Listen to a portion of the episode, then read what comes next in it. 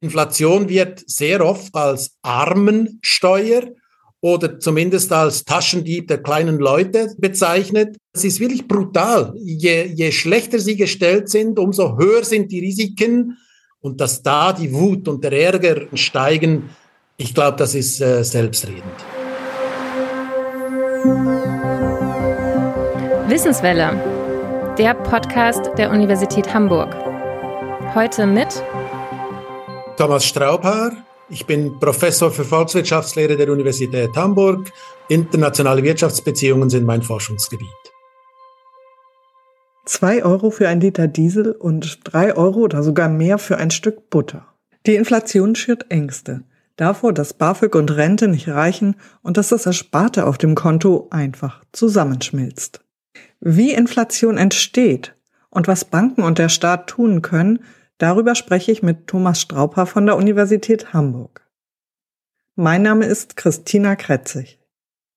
Als erstes möchte ich gerne wissen, Herr Strauper, gibt es bestimmte Produkte, deren Preisentwicklung Sie auch mit hochgezogenen Augenbrauen verfolgen und zu denken, das hätte ich niemals gedacht, dass das mal so teuer wird? Natürlich ist das auch bei mir der Fall. Ich meine, ich bin ja wie alle anderen auch direkt äh, von diesen Preissteigerungen betroffen. Beispielsweise war ich genauso wie die meisten wohl geschockt, wie viel teurer Strom und Gas zum Beheizen unseres Hauses geworden ist, dass ich mehrere hundert Euro jetzt für das Einfamilienhaus ähm, an Heizkosten äh, pro Monat äh, erwarte. Und das ist schon etwas, was mich auch sehr nachdenklich stimmt auf der einen Seite, aber eben auf der anderen Seite auch bei mir, wie sehr wahrscheinlich bei allen anderen auch, Verhaltensänderungen antreibt, insbesondere, dass ich äh, die alten Winterpullis, äh, die gestrickten von meiner äh, Frau äh, nach vorne geholt habe, um sie dann, äh, wenn es kälter wird, zu tragen. Ja, Sie gehen direkt auf das Ziel los, was der Einzelne tun kann, um mit diesen Preissteigerungen, die ja enorm sind, umzugehen. Wir reden später auch darüber, was Staaten tun können, was wir von den Banken erwarten können. Aber zuerst möchte ich mit Ihnen in die sogenannte Schnellfragerunde gehen, ein Element der Wissenswelle. Es geht um schnelle Fragen und schnelle Antworten. Als gebürtiger Schweizer kommen Sie aus dem Land, das im Moment fast keine Inflation hat und das immer so als Hort der finanziellen Sicherheit gilt. Gibt es einen entscheidenden Mentalitätsunterschied zwischen Deutschen und Schweizern, was das Geld angeht? Oh ja, äh, ich denke, der entscheidende Punkt äh, liegt darin, dass äh, die Schweizerinnen und Schweizer extrem pragmatisch und vergleichsweise deutlich weniger ideologisch mit ökonomischen Fragen umgehen. Und sobald es in der Schweiz, wie wir das sagen, ums Portemonnaie geht, werden Schweizerinnen und Schweizer sehr, sehr schnell, sehr nervös, wenn sie das Gefühl haben, da greift ihnen jemand in die Tasche. Sie haben ein Buch geschrieben über die Wirtschaft von morgen. Das trägt den Titel Die Stunde der Optimisten. Wie optimistisch sind Sie selbst? Meine Überzeugung ist, dass eigentlich Ökonomie oder Ökonomik die Lehre der Knappheit ist, dass eigentlich dann, wenn es schwierig wird, Ökonominnen und Ökonomen gefordert sind. Im Paradies hätte es uns nicht gebraucht. Niemand hat sich Gedanken machen müssen, wie eben jetzt die Dinge äh, so zu handhaben sind, dass möglichst viele Menschen möglichst glücklich werden. Und deshalb bin ich ein Optimist, weil eigentlich meine Disziplin genügend gute Instrumente, Ideen liefert, damit eben die Menschheit sich weiterhin so positiv entwickelt, wie sie es die letzten äh, 100, 200 Jahre ja durchaus geschafft hat. Kommen wir nochmal zurück zum Thema Inflation. Sie haben gesagt, Sie haben die alten Pullis aus dem Schrank wieder rausgekramt. Haben Sie Ihr Konsumverhalten im vergangenen Jahr sonst noch geändert? Auf jeden Fall. In dem Moment, wie ich das Gefühl habe, die Dinge werden über Gebühr teurer, dann beginne ich ruckartig, ähm, mich in meinem Verhalten zu ändern. Und in dem Sinne habe ich auch Entscheidungen getroffen, beispielsweise, dass ich jetzt äh, beim Fliegen mir genau überlege, muss das sein oder eben nicht. Obwohl ich eigentlich liebend gerne mit anderen Menschen unterwegs bin, sage ich mir, das ist zu teuer im Moment. Da spare ich mir das Geld, um damit vielleicht irgendwas ganz anderes mir leisten zu können. Und gibt es etwas, worauf Sie trotz der aktuellen Preissteigerung niemals verzichten würden? Gute Frage. Ähm, Eigentlich habe ich das unfassbare Glück äh, und, und das Privileg, dass ich zwar den Luxus, den ich mir als Professor durchaus ja leisten kann, äh, der, der freut mich, aber ich habe mein ganzes Leben versucht, nicht abhängig zu werden von materiellen Dingen. Vielleicht, wenn Sie mich so direkt fragen, was mich am meisten ärgern würde, vielleicht, wenn ich es ähm, nicht verfügbar hätte, wäre das mein Klavier. Aber das wird äh, ja hoffentlich nicht teurer. Das gehört Ihnen ja wahrscheinlich schon. Naja, das, ähm, da habe ich das Pech, dass ich das schon längst wieder mal ähm, auffrischen sollte und, und eigentlich äh, äh, mir genau auch da die Frage stelle, lohnt sich das wirklich oder genügt es eben nicht für meine bescheidenen äh, Pianistenkünste, äh, auch mit einem vergleichsweise angeschlagenen Klavier noch genügend Spaß am Musizieren zu haben? In der letzten Frage der Schnellfragerunde geht es um Ihren Sprung nach Norddeutschland. Sie leben hier seit Anfang der 90er Jahre und sind sowohl für Ihre wissenschaftliche Arbeit als auch für Ihre publizistische Arbeit häufig ausgezeichnet worden, beispielsweise mit dem Ludwig-Erhard-Preis für Wirtschaftspublizistik. Sie sind aber auch Alster Ehrenschleusenwärter. Was bedeutet Ihnen diese Auszeichnung? Sehr, sehr viel. Äh, das war für mich wirklich so äh, ein Signal des Angekommenseins in Hamburg, hat mit zur Entscheidung beigetragen, äh, dass wir in Hamburg auch alt werden und hier bleiben werden. Ich werde zwar nie Hamburger im, im wahren Sinne des Wortes äh, werden können. Da muss man äh, mindestens drei Generationen sozusagen äh, übertragen haben und hier gelebt haben. Aber es war schon das Signal, dass ähm, sozusagen äh, auch die Hamburger ähm, Community, die, die Bürgerinnen und Bürger oder viele Menschen, äh, die mit Alster äh, Ehrenschleuserwärterinnen zu tun haben, äh, das Signal ausgesendet haben, wir wissen zwar, dass du kein echter Hamburger bist, aber wir sind bereit, äh, dich sozusagen in den Kreis äh, der äh, weiteren Hamburger äh, Community aufzunehmen. Schön, das freut mich, denn äh, Sie sind ja lange schon in Hamburg und jetzt sagen Sie, jetzt sind Sie auch angekommen. Naja, das fand ich äh, einen gebührend äh, angemessenen Zeitraum. Die Ehrung ist mir ja Anfang der Nullerjahre ähm, zugetragen worden. Das heißt, ich war damals vielleicht äh, gute, äh, eine gute Dekade hier, gute, ein gutes Jahrzehnt hier und dann war das schon okay. Kommen wir zu unserem eigentlichen Thema, dem Thema Inflation. Je mehr ich darüber gelesen habe, desto überraschter bin ich, wie weit die Meinungen da zum Teil auseinandergehen, auch von Ökonomen und das fängt schon bei der Frage an, wie schlimm ist das eigentlich? Es gibt die offizielle Zahl, ähm, 7, irgendwas Prozent haben wir jetzt Inflation. Stimmt das eigentlich? Ich denke, äh, man muss sich auf die Spielregeln äh, einigen. Und das, was Sie fragen, das werde ich sehr, sehr oft äh, gefragt. Die Grundidee ist ganz einfach. Sie gucken, was gibt eine durchschnittliche Person in Deutschland pro Jahr für welche Güter aus. Und dann gibt es einen sogenannten Warenkorb, den muss man sich so vorstellen, dass da fließt von der Miete über Versicherungen bis hin zu den Nahrungsmitteln, der Energie, das Heizen, ähm, die Freizeit, der Kinobesuch, der Urlaub, eigentlich alles rein, was ein durchschnittlicher Haushalt in Deutschland ähm, konsumiert, über ein Jahr gesehen. Und das ist sozusagen der Anker, und dieser Anker, dieser Warenkorb wird nun im Jahr X 2022 ähm, berechnet und bewertet und das ist die Ausgangslage. Und dann machen Sie ein Jahr später genau dieselben Einkäufe nochmal, dieselben Ausgaben, dieselben Anzahl Urlaubstage, dieselbe Versicherung, dieselbe Miete und gucken, wie hat sich nun der Gesamtpreis dieses Warenkorbs gegenüber dem Ausgangsjahr verändert? Und das ist das, was wir als Inflation oder Inflationsrate äh, messen. Inflationsrate heißt dann, Sie gucken die prozentuale Veränderung zum Vorjahr. Und das ist in Deutschland Standard, das wird in allen EU-Ländern identischen Verfahren so gemacht. Es wird in der Schweiz so gemacht, es wird in Amerika so gemacht, plus minus. Und das ist sozusagen die statistische Grundlage. Ich verstehe aber. Sie haben eben aber auch das Stichwort Einkaufen gesagt und das ist ja das, was ich im Alltag wahrnehme.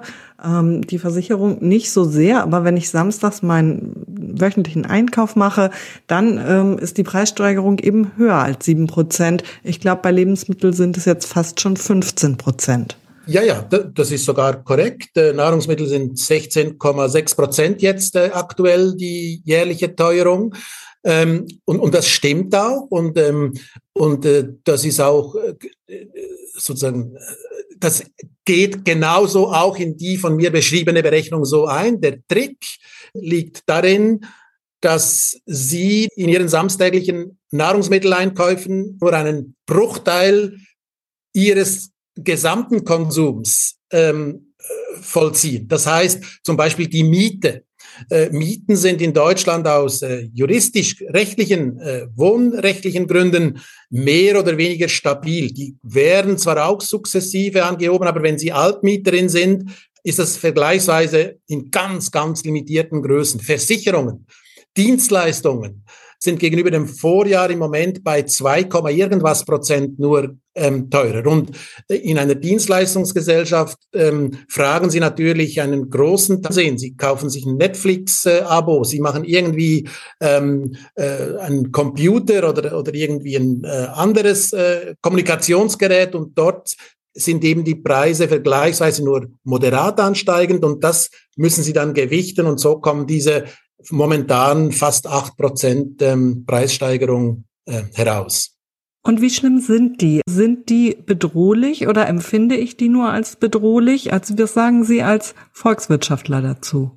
Nein, die sind für äh, einzelne Personen wie Sie und auch mich äh, durchaus äh, eine Bedrohung, gar kein Thema. Also acht Prozent, ähm, das ist äh, wirklich etwas, was Ihre und meine Kaufkraft äh, durchaus ähm, strapaziert. Und wir kriegen, wenn es gut geht, vielleicht vier, fünf Prozent mehr Gehalt. Das heißt, netto haben wir einen realen, also äh, wirklich in, in Form von Gütern greifbaren Aufzehr unserer Gehälter um drei, vier, fünf Prozent. Und das ein, zwei Jahre lang sind sie rasch 10, 15 Prozent äh, zurück. Und wenn Sie sich mal überlegen, wie lange es gebraucht hat, bis unsere Löhne 10, 15 Prozent plus gemacht haben, sind wir vielleicht zehn Jahre zurückgeworfen. Wie ist das im historischen Vergleich? Also hat es so eine Inflationsrate nach dem Zweiten Weltkrieg in Deutschland schon mal gegeben? Oder wie ist der Vergleich mit der Hyperinflation vor 100 Jahren, 1923? Also da sind wir Gottlob weit weg, die Vergleiche zu vor 100 Jahren. Da war das äh, um Dimensionen, um irrwitzige Dimensionen anders. Da sind äh, Millionen und Milliarden und Billionen zu alltäglichen ähm, Preisen äh, geworden. Es gab in den 70er, 80er Jahren schon starke äh, Preiserhöhungen und, und äh, das äh, hat dann lange gedauert, bis man das wieder eingefangen hat. Und im Zeitalter des Euro, ähm, jetzt also knappe 25 Jahre, hat es das nicht annähernd einmal gegeben. Also das ist schon für die meisten, gerade jüngere Studierende, eine Erfahrung, die sie so äh, nicht annähernd äh, machen mussten. Und das macht sehr vielen Menschen verständlicherweise sehr viel Angst. Was erwarten Sie, wie das weitergeht? Also ist das Ende der Fahnenstange schon in Sicht? Das ist natürlich sehr, sehr schwer, aber ich will mich nicht drücken und sagen, eine gute Botschaft habe ich, ähm, dass diese Art der Inflationsmessung, wie ich es versucht habe zu beschreiben, dazu führt, dass ja jedes Jahr dieselben Effekte zu Preissteigerungen führen müssten, damit die Inflationsrate unverändert hoch bleibt. Das heißt, damit äh, die Inflationsrate bei acht oder neun Prozent und bei Energie um 35 Prozent ist die teurer geworden in den letzten zwölf Monaten. Das heißt, wenn die Inflation ihre Dynamik beibehalten soll, dann müsste Energie auch in den nächsten zwölf Monaten nochmal um 35 Prozent steigen und Nahrungsmittel nochmal um 16 Prozent steigen. Da habe ich eine Hoffnung, dass das nicht so weitergeht. Auf der anderen Seite ist das Problem, dass wir ähm, sogenannte Zweitrundeneffekte haben. In dem Moment, wo wir sehen, acht Prozent wird alles teurer, gehen wir zu unserem Arbeitgeber und sagen, ich möchte auch mehr Lohn. Dann, wenn er mehr Lohn zahlen muss, wird er das auf seine Kosten, auf seine Produktions, auf seine Güter umwälzen, überwälzen und dann werden die Produkte wieder teurer und das gibt so eine sich selbst verstärkende, eigendynamische ähm, Preisspirale, die da in Gang gesetzt wird. Letzter Punkt, äh, ganz wichtig aus meiner Sicht, ähm, meine These, mit der ich etwas neben dem Hauptstrom der Ökonominnen und Ökonomen äh, liege, äh, lautet ja, dass es eben nicht nur äh, Inflation ist, die sozusagen aus aktuellen Anlässen generiert wurde, sondern dass wir dort sehr wahrscheinlich auch sehen, dass meine Generation die letzten 20, 30 Jahre äh, über ihren Verhältnissen gelebt hat, dass viele Dinge zu billig waren, dass wir von äh, anderen Dinge bezogen haben, ohne die vollen Kosten tragen zu müssen, äh, sprich Umwelt, Klima, Billiglohn und dass das jetzt korrigiert wird und deshalb teurer wird und dass ich das eben als durchaus richtige, wichtige und angezeigte Teuerung halte. Äh, durch das Tal müssen wir, damit wir endlich ökologische Transformation nicht nur predigen und moralisieren, sondern auch ökonomisch leben. Das gehört dann ja sicherlich zu den langfristigen Gründen, über die sprechen wir nachher auch. Ich würde vorher aber gerne nochmal darüber sprechen, was die kurzfristigeren Gründe sind, dass wir jetzt im Jahr 2022 diese hohen Inflationsraten haben. Das beginnt eigentlich vor gut zehn Jahren, in dem Sinne, dass ähm, damals, ähm, Sie erinnern sich vielleicht, äh, während der Olympischen Spiele oder kurz zuvor in London 2012, Mario Draghi. Damals Chef der Europäischen Zentralbank. Diesen legendären Satz äh, gesprochen hat, whatever it takes, was immer notwendig ist, werden wir tun, um den Euro zu stabilisieren. Das war eigentlich der Startschuss in eine Politik der expansiven Geldpolitik. Das heißt, seit dieser Zeit hat die Europäische Zentralbank sehr, sehr viel Geld und Kredite in den Kreislauf eingepumpt und einfließen lassen. Die Geldmenge stieg schneller als die Gütermenge und wenn die Geldmenge äh, stärker wächst als die ähm, Gütermenge. Wenn mehr Menschen mehr Güter nachfragen wollen und das Geld dafür haben, dann steigen fast zwangsläufig die Preise. Das war sozusagen der Ausgangspunkt. Dann kam die Pandemie. Da haben die Leute viel Geld gehortet, weil sie es ja gar nicht ausgeben konnten. Ähm, und dann kam so am Ende der Pandemie, äh, das stehen wir jetzt seit paar Monaten, mindestens in der Hoffnung, dass das zu Ende ist, ähm, beginnen die Leute das Geld auszugeben. Es gibt Nachholeffekte. Dann kam während der Pandemie das Problem, dass Lieferketten unter Druck kamen, dass eben äh, in China nicht mehr mit derselben äh, Dynamik und Tempo äh, Konsumgüter für Westeuropa produziert wurden. Das heißt, da fielen Zulieferteile aus, da wurden Güter, Konsumgüter nicht so geliefert wie vorher. Dann fehlten Produkte, Vorleistungen. Das hat dann das Angebot verknappt. Und jetzt am Schluss natürlich selbstredend. Das haben wir alle äh, weder äh, erwarten können, noch äh, wirklich in dieser äh, Aggression ähm, auch irgendwie in unseren Überlegungen einfließen lassen können. Der Überfall äh, Russlands auf die Ukraine, damit wurde Energie knapp und das hat jetzt alles zu allem äh, zu dieser äh, Entwicklung geführt. Gibt es hier auch unterschiedliche Erklärungsversuche? Also gibt es ähm, Faktoren, die andere Ökonomen für wichtig halten, Sie aber nicht?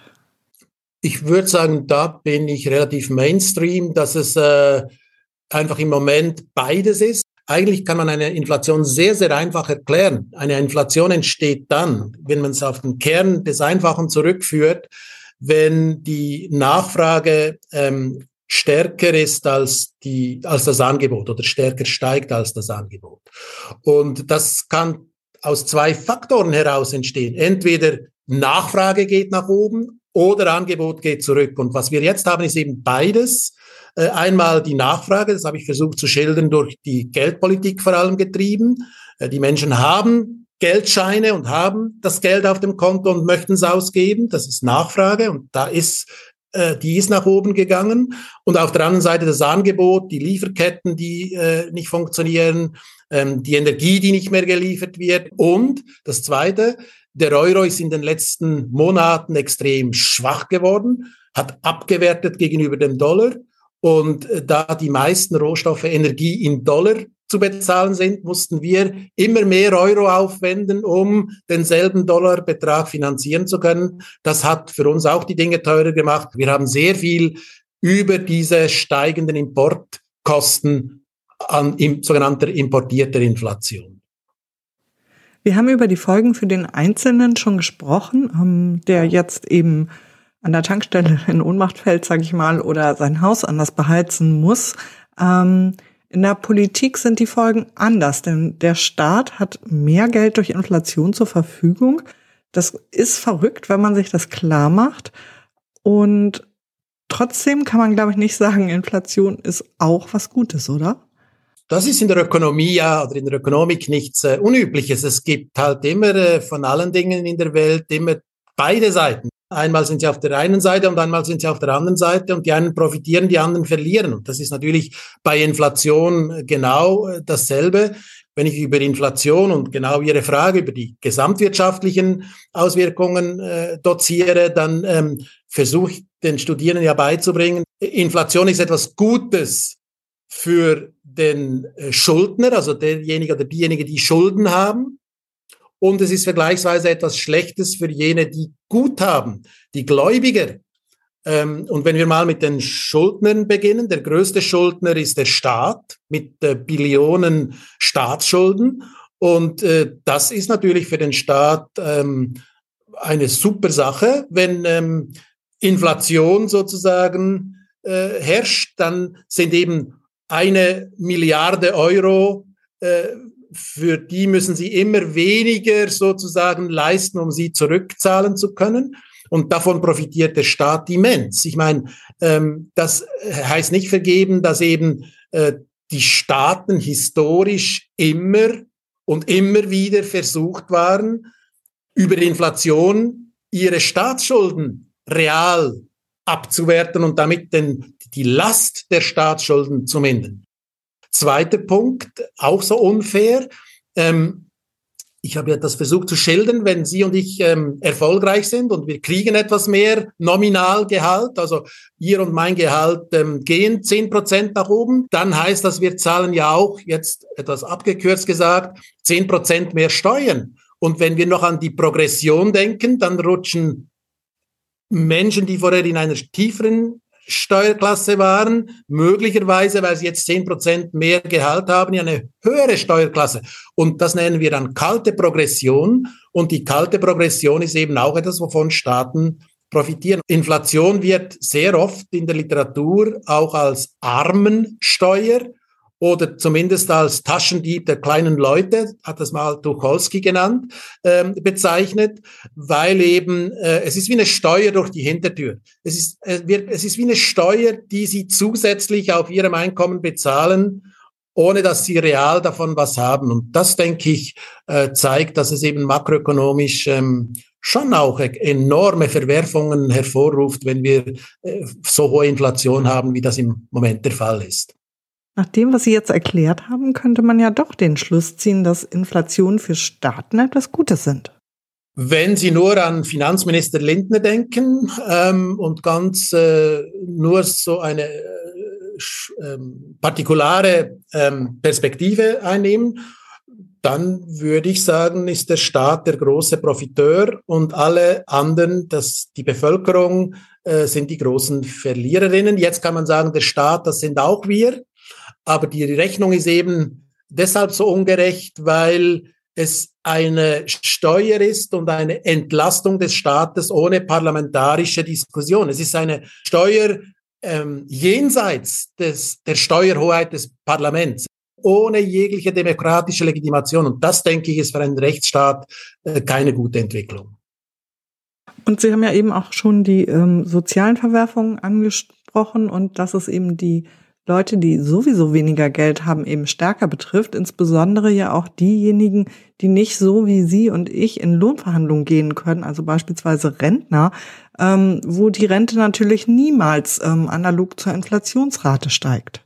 Ja, oder auch Spar. Denken Sie mal, Sie haben, ähm, Sie haben eine, eine, einen Sparplan irgendwo als 40-jährige Person äh, vor 20 Jahren damals äh, geschlossen und kommen jetzt so langsam in die Phase, wo Sie äh, diesen Sparplan realisieren wollen, wo, wo sie entsparen wollen, um im Alter etwas mehr als nur die, äh, sage ich mal, Minimalrente zu haben. Das haben sie super gut gemacht, haben 20, 30 Jahre sich vom Einkommen was abgedrückt, um es in den Sparplan ähm, einzuzahlen. Und jetzt ist er plötzlich nur noch die Hälfte wert, weil sie fünf Jahre mit zehn Prozent Inflation hinter sich haben. Ähm, das ist natürlich eine Frustration, die zu totaler äh, Ärger und, und, und auch entsprechend politischer, ähm, äh, sage ich mal, Aufruhr äh, führen kann. Wenn man im Moment die Zeitung aufschlägt, dann ähm, habe ich das Gefühl, man erlebt auch so eine Art Inflation der Ratgeber, äh, Immobilien, Gold, Sachwerte. Es gibt viele Dinge, die die Leute, die jetzt brav gespart haben und Geld auf dem Konto haben, äh, überlegen können. Haben Sie da einen Tipp? Was würden Sie denen empfehlen? Das tut mir sehr, sehr leid. Ich habe da keine guten Nachrichten. Deshalb äh, wehre ich mich ja so gegen die Frage, sollen wir das einfach so laufen lassen und müssten wir nicht über Verteilungsfragen viel stärker äh, nachdenken? Ähm, als Faustregel würde ich sagen, je, je besser gestellt Sie sind, umso einfacher können Sie sich gegen die Folgen der Inflation versichern. Wenn Sie vergleichsweise schlecht gestellt sind, können Sie sich schlecht versichern. Das heißt, nehmen wir mal jemand, der das geschafft hat, was mit viel Anstrengung verbunden war, 50.000 Euro zur Seite zu legen, um davon im Alter dann irgendwo sich seinen Lebensunterhalt zu verbessern. Ähm, dieser Person jetzt zu raten, äh, mach was in Aktien oder mach was in Gold oder mach was in Immobilien, das ist extremst riskant. Das kann sein, dass dann diese Person diese 50.000 Euro langsam braucht, gerade in einer Base-Situation, wenn die, die Aktienkurse tief sind, wenn die Immobilien vielleicht ähm, sich nicht so gut verkaufen lassen, wenn Gold vielleicht auch. Also das ist wirklich brutal. Je, je schlechter sie gestellt sind, umso höher sind die Risiken, wenn sie aus sicheren Anlagen dann in vermeintlich inflationsstabile oder, oder abgesicherte ähm, Anlageformen wechseln wollen. Und äh, dann können sie sich schlecht versichern und dann trifft es sie nochmal. Also deswegen, Inflation ist wirklich etwas, ähm, was für eine Gesellschaft extremst belastend werden kann, weil es eben für gerade die Masse der Menschen, die vergleichsweise nur geringe Sparpotenziale haben, extrem riskant ist und sich sicher extrem schlecht dagegen wehren können und die Folgen einfach dann akzeptieren müssen und dass da die Wut und der Ärger und das ähm, Missfallen steigen, ähm, ich glaube, das ist äh, selbstredend. Das ist interessant, dass Sie das so sagen, weil ähm, mein Eindruck war, je mehr ich von diesen Finanztipps, die im Moment überall zu lesen sind, ähm, je mehr ich davon gesehen habe, desto stärker wurde mein Eindruck, dass man eigentlich nichts machen kann. Und wenn das ganze Finanzsystem dermaßen ins Rutschen kommt, dass es dann nicht möglich ist, sich als Einzelner so seine eigene kleine Insel zu schaffen, auf der das eigene Geld sicher ist. So, so ist es. Und vor allem, wenn Sie als einzelne Person nicht unlimitiert viele Ersparnisse haben und dann da plötzlich sich Gedanken machen müssen, in eine Alternative zu wechseln. Wechseln ist immer teuer bei Anlagen. Beim Wechseln zahlen Sie Wechselkosten. Äh, Sie müssen das Alte verkaufen, um das Neue kaufen zu können. Das gilt auch für, für Sachmittel, für Aktien, für Gold, für Immobilien. Und diese Wechselkosten, schon die alleine fressen bei geringen Ersparnissen ähm, sehr viel auf. Der Wechsel, der hat, das nennen wir in der Ökonomie Fixkosten. Das heißt, Sie müssen sich kümmern, Sie müssen anrufen, Sie müssen die Transaktion juristisch irgendwie absichern. Das spielt keine Rolle, ob Sie da 10.000 oder 10 Millionen sozusagen verschieben. Von 10 Millionen ist 10.000 ein Bruchteil dessen, was ähm, 10.000 von, von, von 50.000 sind. Das habe ich jetzt nicht ganz verstanden. Das letzte nur mit den Zahlen. Wenn Sie für Transaktionen ein, den Verkauf einer Wohnung, den Verkauf von Gold, den Verkauf von Aktien, wenn Sie da 10.000 Euro fixe Kosten haben, die mit so einer Transaktion verbunden sind und Sie haben nur 50.000 im Fall, ist es 20 Prozent. Wenn Sie 10 Millionen haben, dann ist es ein Tausendstel. Und das ist ähm, der Unterschied. Aus den Gründen, die wir jetzt besprochen haben, kann man also durchaus sagen, dass der Staat Interesse haben muss, die Inflation zu bekämpfen, einfach weil die Folgen für die Bürger so gravierend sind. Und das passiert ja auch. Es wurde jetzt gerade das dritte Entlastungspaket geschnürt. Was halten Sie davon? Grundsätzlich ähm, halte ich Entlastungsmaßnahmen für unverzichtbar. Ich denke, dass es auch richtig ist, ähm, nicht nur äh, im kleinen Stil, sondern wie äh, Finanzminister Lindner das gesagt hat, mit einem wuchtigen, massiv äh, dagegen zu halten, weil noch einmal diese Inflationsfolgen sind ähm, gesellschaftlich äh, Sprengstoff. Ähm, was ich nicht verstehe, ähm, wofür ich ja auch in meinem Lebenslauf ähm, immer und immer und immer wieder versucht habe ähm, hinzuweisen. Äh, das ist, dass man das so kompliziert macht, dass man ausgerechnet in einer Zeit, bei der die Teuerung oder die Inflation, wie immer Sie es nennen wollen, mit verursacht wird durch diese steigenden Energiepreise und wir ja steigende Energiepreise auch vorher durch CO2-Abgaben, durch andere Maßnahmen äh, wollten, damit wir weniger Energie konsumieren und rausgehen aus äh, Öl und Gas und die ökologische Transformation vollziehen zu erneuerbaren Energien, ausgerechnet dann Tankrabatte äh, zu machen, ist irgendwie eine komische Situation. Es ist irgendwie ein Widerspruch in sich selbst, mit der linken Hand Energiepreise zu erhöhen, um sie dann mit der rechten Hand wieder äh, mindern zu wollen. Und da habe ich mein Leben lang dafür gestritten, zu sagen, wenn ihr was macht, dann macht das über Direktzahlungen. Gebt den Leuten das Geld, dann können die Menschen selber entscheiden, wofür sie dieses Geld ausgeben. Wenn ich sozusagen Inflation habe und ich kriege vom Staat pro Monat äh, 100 oder 200 oder 300 Euro zurück, dann kann ich dann selber entscheiden, gebe ich das jetzt aus für Tanken, Heizen oder kaufe ich mir einen Pulli und ziehe eine Jacke an oder isoliere ich mein Haus oder äh, versuche ich einen Sonnenkollektor auf mein Dach zu machen, um selber energieunabhängiger zu werden. Viele, viele Möglichkeiten. Und, und da bin ich halt eben äh, ganz fest überzeugt, äh, dass äh, wir das den einzelnen Menschen überlassen sollten und nicht paternalistisch, das heißt so von einem gutmütigen, alles wissenden Staat auszugehen, der sagt, ich gebe dir jetzt Tankrabatte, ich gebe dir ein 9-Euro-Ticket, ob schon ich vielleicht äh, mit dem Auto zum Arbeit muss, was nützt mir äh, dann ein, ein 9-Euro-Ticket? Das sind alles Dinge, die der Staat nicht wissen kann, sich nicht anmaßen sollte, äh, vorzugeben, sondern gibt den Menschen Cash, und die Menschen sollen dann selber sagen, wie sie auf diese steigenden Preisen mit diesem Cash reagieren. Das heißt, Sie sagen ja, ähm, Unterstützung ja, ein bisschen anders, weniger kompliziert, aber grundsätzlich halten Sie das für den richtigen Weg. Ja, genau. Wir können ja ganz einfach ein Beispiel machen. Ähm, ich runde jetzt auf. Ich weiß auch, dass ich jetzt etwas äh, holzschnittartig äh, das darstelle, aber dann wird der Gedanken klar. Dieses jetzt äh, beschlossene Entlastungspaket, das, ich runde jetzt auf, ist rund 80 Milliarden schwer. Es sind etwa 68 nach ähm, aktuellen Berechnungen. Also nehmen wir mal 80 Milliarden.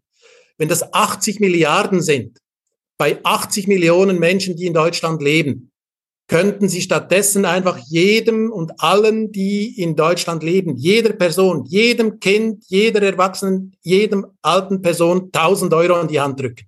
Das heißt, eine vierköpfige Familie würde 4000 Euro kriegen. Und das würde ich gerecht finden. Das würde ich, da, da kann die vierköpfige Familie mit 4000 Euro sich die steigende Stromrechnung leisten. Das sind 1000 Euro pro Person Größenordnung. Das wäre doch eine Ansage, wo viele Menschen viel besser geholfen würde als durch Maßnahmen, die sie nicht betreffen, weil sie kein Auto haben oder nicht öffentliche Verkehrsmittel in der Nähe haben, beispielsweise. Aber wie ist das, also unabhängig davon, wie dieses Geld jetzt an den Bürger oder die Bürgerinnen kommt, wenn sich der Staat erstmal verschulden muss, um diese Hilfsleistung überhaupt zahlen zu können? Haben wir dann nicht wieder das, was Sie vorhin angesprochen haben, eine zu hohe Geldmenge und hat das nicht auch Rückkopplungseffekte auf die Wirtschaft?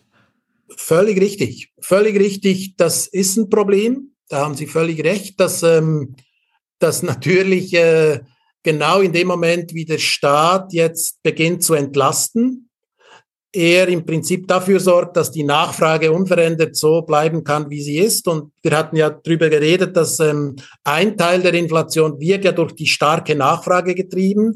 Das ist korrekt. Ich würde dennoch sagen, an der Stelle äh, muss ähm, dieser sozusagen dieser, dieser negative Einfluss in Kauf genommen werden, weil wenn der Staat nichts tun würde, dann wären die sozialen Folgekosten das größere Problem als das, was wir sozusagen als, als kleineres Problem in Kauf nehmen müssten. Und die Banken, also speziell die Europäische Zentralbank, wo sehen Sie die in der Pflicht? Die ist auf jeden Fall in der Pflicht. Die nimmt diese Pflicht auch wahr. Die hat begonnen und setzt es fort, dass sie die Zinsen anheben wird, die sogenannten Leitzinsen, die sozusagen die den Maßstab für die Kreditvergabe in der Gesellschaft äh, bilden. Und das kommt zu spät, es kommt zu zögerlich, auch mit Blick auf USA. Die haben schon lange damit und viel intensiver begonnen, die Leitzinsen anzuheben. Da folgt jetzt die Europäische Zentralbank endlich. Gut. Das Problem, zwei Probleme, die damit verbunden sind, da muss man einfach die Wahrheit auch ähm, sozusagen dann ähm, aussprechen, damit Menschen nicht ähm, frustriert und enttäuscht sind. Das wird eine ganze Weile dauern, bis sie über Zinsanhebungen äh, sozusagen die Inflation substanziell nach unten kriegen, weil die Energiepreise, die wir auf den Energiemärkten der Welt zu bezahlen haben, die sind von diesen Zinsbewegungen vergleichsweise gering ähm, betroffen. Das heißt, Sie und ich und, und alle anderen, die zuhören, äh, die müssen davon ausgehen, dass sie noch für eine ganze Weile mit ihren Löhnen sozusagen Jahr für Jahr bis zum nächsten zwei, drei Jahre, dass die, die Inflation höher liegt als das, was sie von ihren Arbeitgeberinnen als Lohnerhöhungen ähm, kriegen werden. Das heißt, eine kalte Entwertung der Kaufkraft. Der zweite Punkt, dass ich sagen würde, es war doch nie Mario Draghi oder Christine Lagarde, die im Prinzip ähm, der Bad Guys waren und die nur das, die Absicht hatten, den Deutschen das Leben möglichst äh, schwer zu machen und möglichst aus deutschen Taschen ähm, die Südeuropäerinnen und Europäer zu unterstützen. Das ist eine Chimäre, das ist eine, ein, ein, ein, eine Phantomdiskussion, die äh, auch völlig an der Sache vorbeigeht, die ähm, äh, der Realität weit entrückt ist. Ein Teil der Inflation, äh, meine These, mit der ich nicht äh, Mainstream bin, aber ein Teil der Inflation hat ganz andere Ursachen. Dieser Teil wird nicht verschwinden, wenn äh, die Europäische Zentralbank ihre Verpflichtungen erfüllt. Und den Teil, den müssen und sollen wir akzeptieren, weil der mit der Frage der Nachhaltigkeit aufs engste verknüpft ist. Bevor wir auf das Thema Nachhaltigkeit eingehen, glaube ich, dass man das, was Sie gerade mehr gestreift als erklärt haben, nämlich die Politik der Europäischen Zentralbank und die Vorwürfe, dass diese Politik in den vergangenen Jahren die südeuropäischen Länder bevorzugt hat und die nordeuropäischen Länder benachteiligt hat. Ich glaube, das muss man noch mal genauer erklären. Ähm, also unzweifelhaft ist, dass von den tiefen Zinsen vor allem jene Länder äh, profitiert haben, die vergleichsweise hohe Schulden haben, und das sind die südeuropäischen, und es haben jene Länder vergleichsweise ähm, daraus weniger profitiert oder vielleicht sogar mitfinanziert, äh, die vergleichsweise viele Guthaben ähm, haben. Und in dem Sinne, äh, die hatten den Schaden, wenn wenn Sie Guthaben haben und Sie sind der Gläubiger. Und ähm, die Zinsen sind im Keller oder sogar negativ, dann subventionieren Sie sozusagen die Schuldnerinnen und Schuldner. Das ist unstrittig.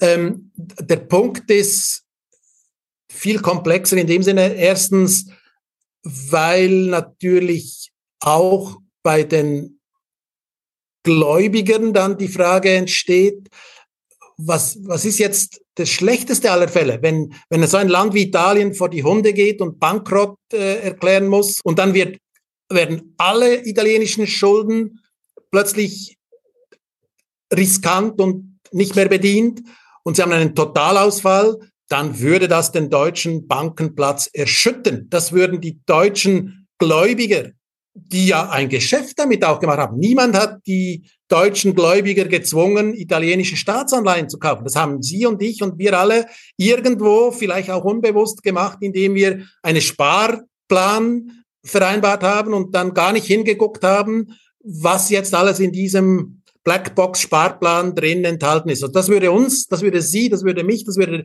die, die ganze deutsche Volkswirtschaft erschüttern. Und die Folgekosten dieser Erschütterung wären sehr wahrscheinlich viel, viel höher, als wenn eben über die Zinspolitik der Europäischen Zentralbank diese, dieser Kollaps Italiens, Spaniens, vielleicht auch Frankreichs, ähm, Griechenlands, Portugals sozusagen verhindert wurde und verhindert wird.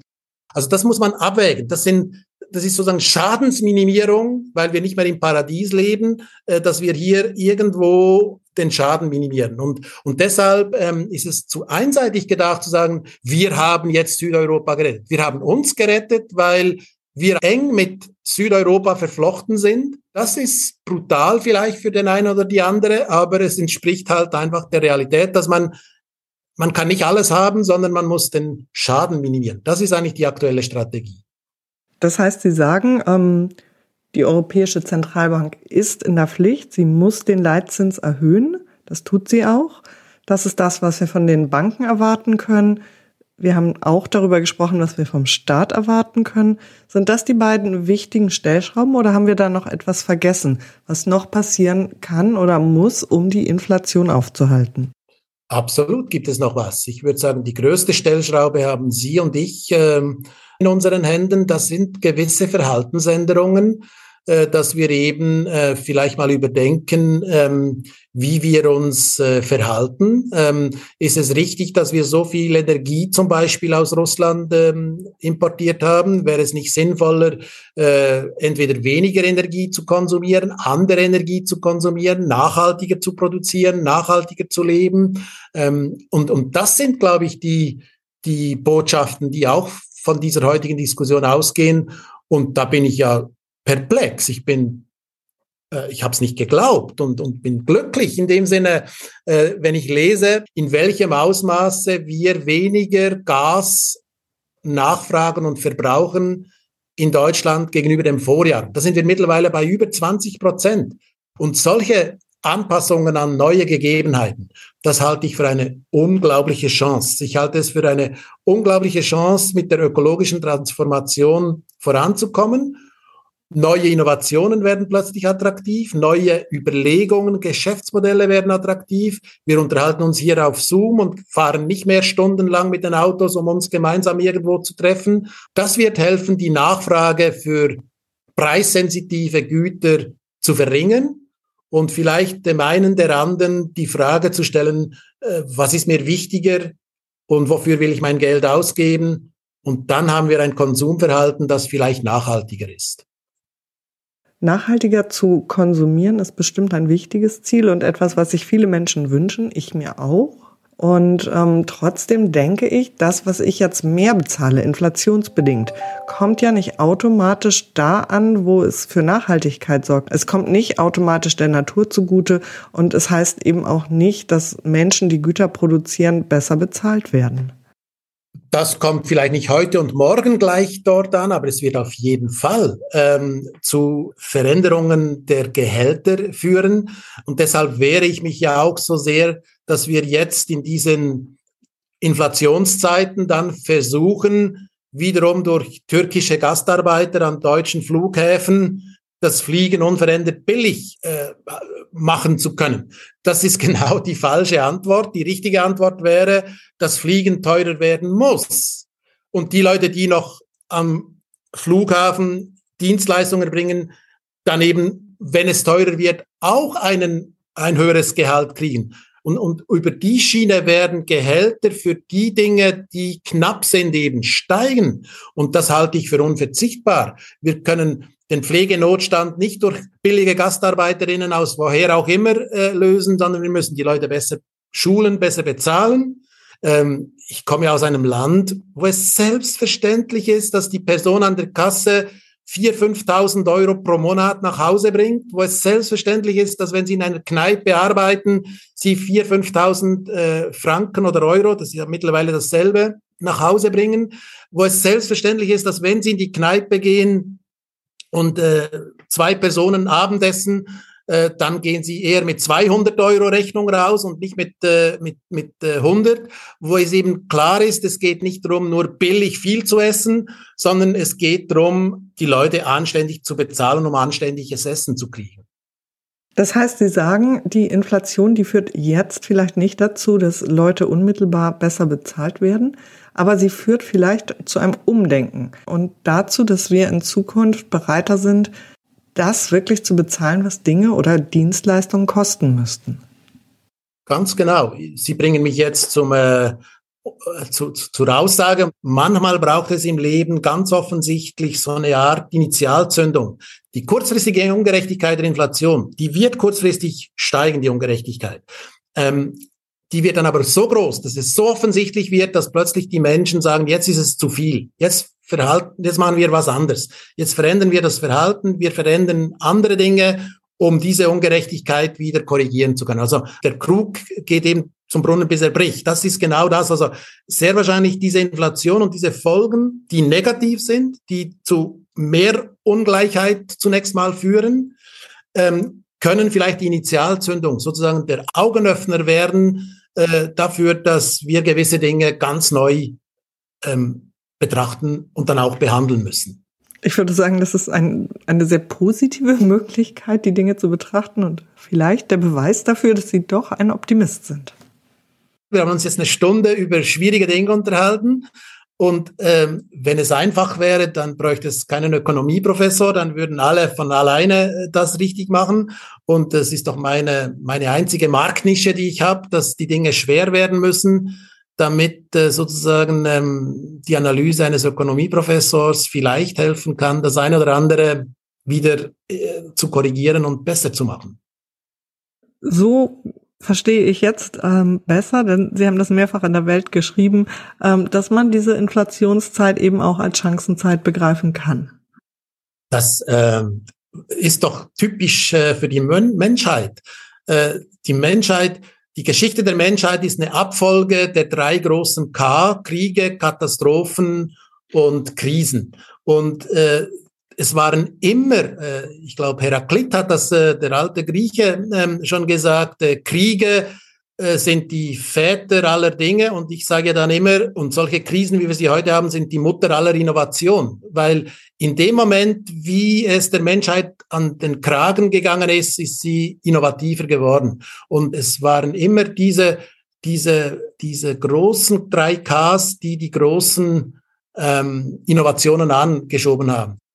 Wenn ich das nächste Mal an der Tankstelle stehe oder ein Stück Butter kaufe, dann werde ich an diese Möglichkeit, das Ganze zu betrachten, denken. Das haben Sie jetzt bei mir bewirkt und das ist ja schon mal ein gutes Ergebnis. Freut mich. Vielen Dank für das Gespräch. Danke Ihnen für die spannenden Fragen und die spannende Diskussion. Das war die Wissenswelle. Mein Name ist Christina Kretzig. Ich freue mich über Anregungen und Kritik schreiben Sie mir an podcast.uni-hamburg.de oder über die Social-Media-Kanäle der Universität. Tschüss!